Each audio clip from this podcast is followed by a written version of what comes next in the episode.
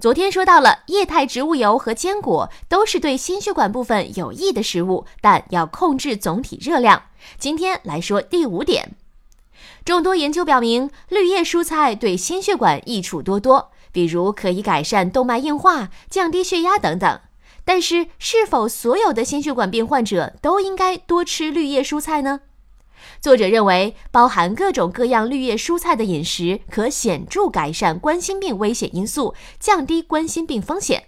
但是，服用华法林的患者要小心，因为绿叶蔬菜中丰富的维生素 K 会影响华法林的抗凝效果。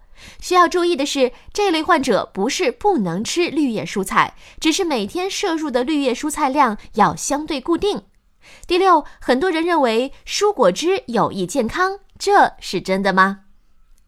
作者认为榨汁会浓缩热量，喝蔬果汁更容易摄取过多能量。有些植物营养成分，如番茄红素，以液态摄入时生物利用度更高，因此建议大家首选完整的食物。只有当蔬菜和水果摄入量不足时，才偶尔喝点蔬果汁，避免总热量摄入过多。最后一点是，素食有助于预防冠心病吗？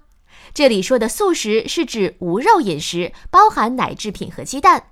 这类无肉饮食是否对心血管有益呢？作者认为，从目前的证据来看，以植物为主的饮食有助于改善冠心病危险因素，延缓冠脉病变进展，对冠心病患者是有益的。本条音频来自美国心脏病学会 JACC 杂志。